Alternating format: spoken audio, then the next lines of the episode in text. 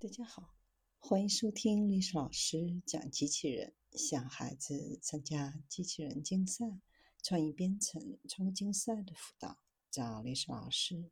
今天给大家分享的是小众的步态识别技术，离普及应用还远吗？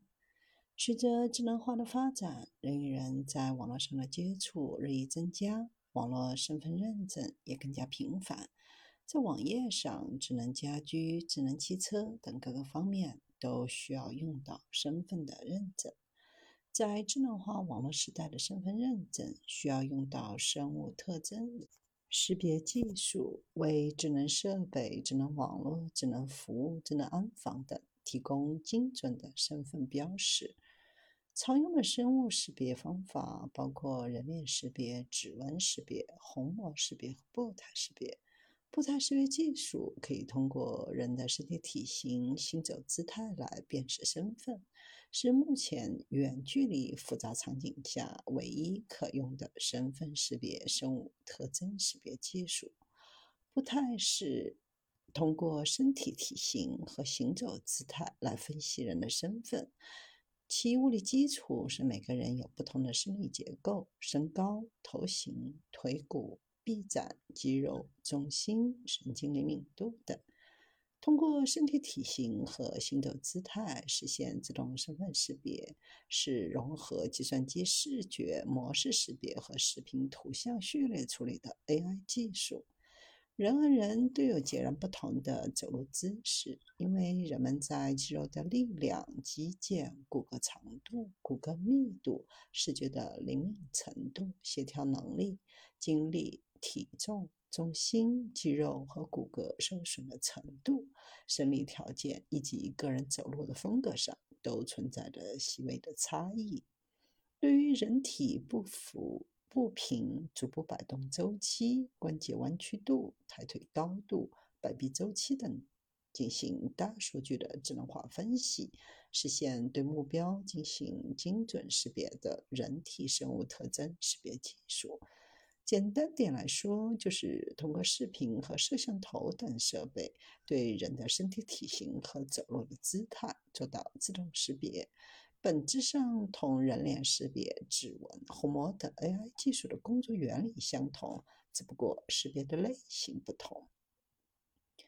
步态识别面临着极具挑战复杂环境，远距离、跨视角。跨着装、低照度、全天候，是极具挑战又极其重要的难题，是公认的当前视频大数据分析和应用的核心技术之一。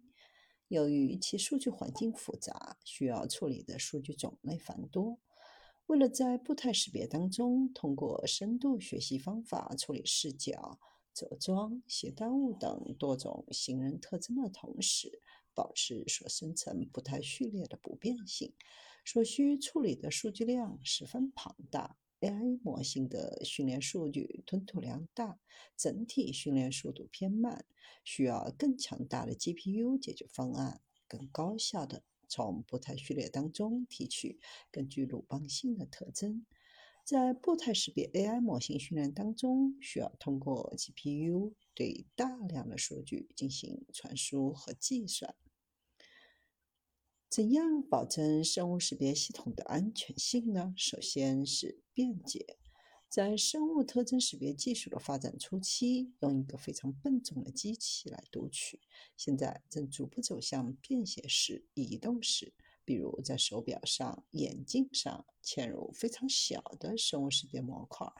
这种小巧精致、经济时尚的设备，能够让用户在整个穿戴过程当中的体验非常好，同时对图像的质量以及轻量级的计算提出了非常高的要求。第二是在复杂场景中的生物特征识别，这是行业公认的难题。在受控的场景当中，人脸识别、指纹识别能够达到近百分之百的准确率，但在复杂的场景、非受控场景，图像会有一些变化，姿态、形变和噪音等影响，会对识别系统提出非常大的挑战。在生物识别过程当中，传统的视觉感知处理流程需要对输入的图像进行定位和分割，提取特征，通过特征的表达分类，最终得到识别结果。这种传统的处理方式需要有经验的人手工设置一些生物特征提取算法，缺少和环境信息的交互以及知识库的决策支持。现在用的是基于深度网络的生物特征识别方法，是一种端到端的模式识别方法。输入一个图像，系统自动输出结果，可以是有效区域标注，也可以是标识的结果。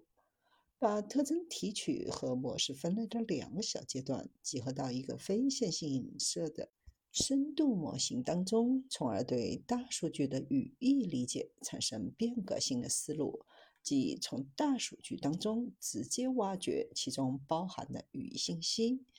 这种复杂背景下的人形分割，原来训练进行检测和分割的小模块，可能会受噪音、光照和姿态的影响。而基于深度学习的方法，可以设定不同模块的大小，由粗到精，输入到不同的神经网络，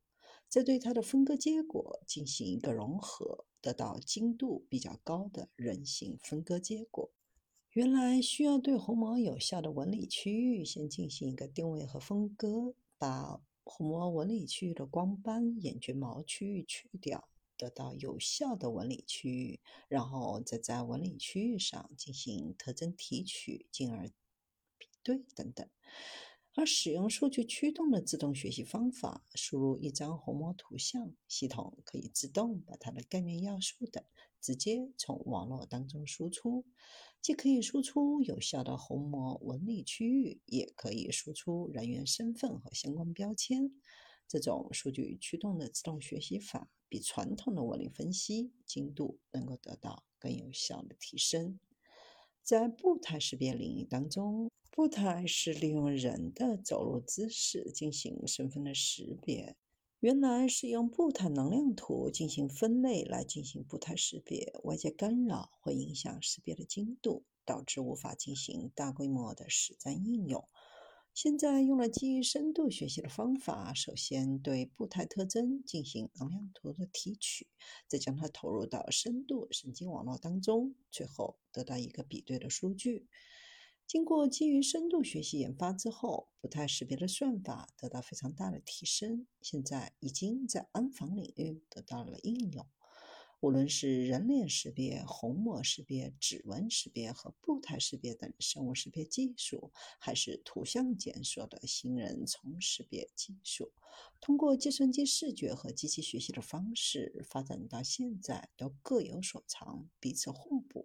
这些识别技术在实际落地应用的时候，如果想要发挥更大的效能，必定是彼此融合、彼此学习，不能够完全的割裂或独立。